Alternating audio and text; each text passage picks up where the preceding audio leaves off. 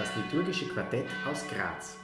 Wir sind Bruno Almer, Elisabeth Fritzl, Peter Ebenbauer und Saskia Löser. Herzlich willkommen zur heutigen Podcast-Folge mit Elisabeth Fritzl und Saskia Löser zum Thema Willkommensdienst. Elisabeth, Willkommensdienst. Erstens, was hat das mit Liturgie zu tun? Und zweitens, jetzt wo Corona offiziell vorbei ist, braucht es dann überhaupt einen Willkommensdienst? Ja, danke, liebe Saskia, für diese Fragen. Ich denke schon, dass der Willkommensdienst auch als liturgischer Dienst gesehen werden kann. Gab es doch schon bereits ab dem dritten Jahrhundert sogenannte Ostiarier, das könnten wir heute vielleicht mit Türsteher oder Türsteherin übersetzen, die einerseits die Aufgabe hatten, darauf zu achten, dass keine Ungetauften auch bei der Messe mitfeiern oder teilnehmen. Und in der Zeit der Christenverfolgung war es auch ihre Aufgabe, nach Söldnertrupps oder Soldatentrupps Ausschau zu halten und die Leute zu warnen. Bis zum Zweiten Vatikanischen Konzil war, waren die Ostiarier sogar eine niedere Weihe. Das ist mit dem Konzil dann weggefallen. Und der Dienst des Türstehers, der Türsteherin oder auch, wie wir es heute nennen, Willkommensdienst, hat sich wahrscheinlich dann nicht mehr in sehr vielen Pfarren erhalten, besonders nicht hier bei uns in Europa. Zur zweiten Frage, brauchen wir das überhaupt noch, nachdem Corona offiziell vorbei ist? Ich glaube, gerade darin liegt irgendwie ein Knackpunkt, wie wir diesen Willkommensdienst eigentlich betrachten wollen. Während der Corona-Zeit, als es viele Regeln und Maßnahmen einzuhalten galt, da gab es in vielen unserer Pfarren Leute, die bereit waren, eben diesen Dienst zu übernehmen. Aber auch hier konnte man sich fragen, worauf liegt eigentlich der Fokus? War das mehr so eine Zugangskontrolle oder ging es auch wirklich darum, die Menschen willkommen zu heißen? Wie können wir das begründen? Nun ja, es gibt zum Beispiel einige biblische Impulse zum Umgang mit Fremden und zur Gastfreundschaft.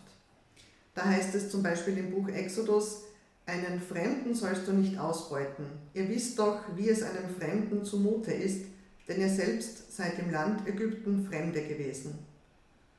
Oder Gott, der zu Gast bei Abraham und Sarah war bei den Eichen von Mamre, in Genesis 18 nachzulesen.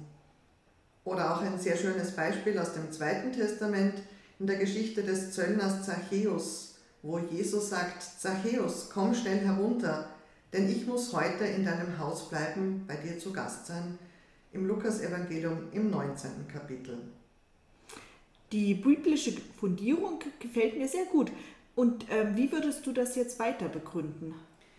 Ich habe da aus dem Bistum Trier fünf Thesen zur Gastfreundschaft in der Kirche gefunden, die ich gerne mit dir und mit unseren Hörerinnen und Hörern teilen möchte. Die erste These lautet, die Kirche ist Leib Christi. In der konkreten Versammlung der Gemeinde im Gottesdienst wird Christus gegenwärtig und erfahrbar.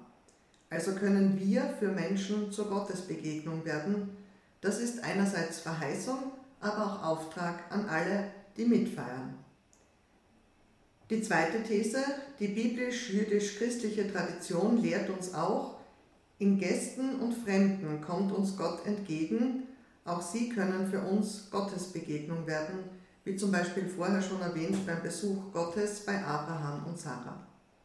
Die dritte These. In der Liturgie sind nicht wir Gastgeber, sondern Gott lädt ein und er ist es, der uns beschenkt.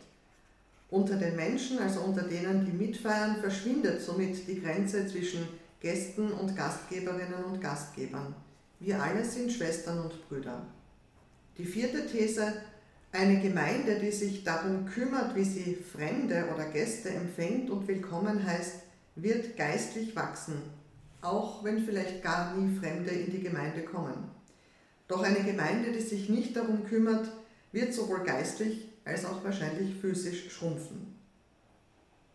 Und die fünfte These, in der Frage danach, wie unsere, wie unsere Gemeinde Menschen zum Gottesdienst empfängt, erschöpft sich nicht der Dienst der Gastfreundschaft, aber es ist ein wichtiger Baustein und ein wirklich guter Anfang. Was bedeutet das jetzt ganz praktisch? Ganz praktisch denke ich, dass viele, in vielen Pfarrgemeinden oder Kirchen sich die Leute das überlegen müssen, was da auch gut und sinnvoll ist. aber ein paar praktische Tipps kann ich gerne mitgeben. Der Willkommensdienst beinhaltet zum Beispiel vor dem Gottesdienst, dass man zum Beispiel die Tür aufhält, dass man die Leute freundlich begrüßt, dass man sie darauf hinweist, wo sie das Gesangbuch finden oder ihnen eventuell einen Liedzettel austeilt oder auch Mitteilungen oder Infos und Kontakte. Dazu ist es hilfreich, wenn die Person, die diesen Willkommensdienst macht, auch ein Namensschild trägt.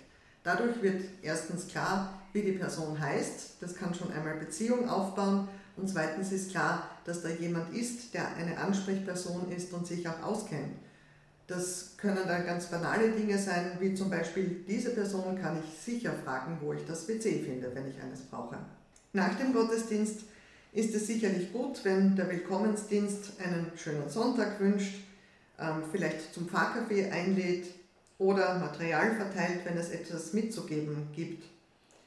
Oder auch die Einladung zum Pfarrcafé auszusprechen. Allerdings wäre es dann auch wünschenswert, dass dort jemand ebenfalls sich um die Neuen, um die Fremden, um die Gäste kümmert.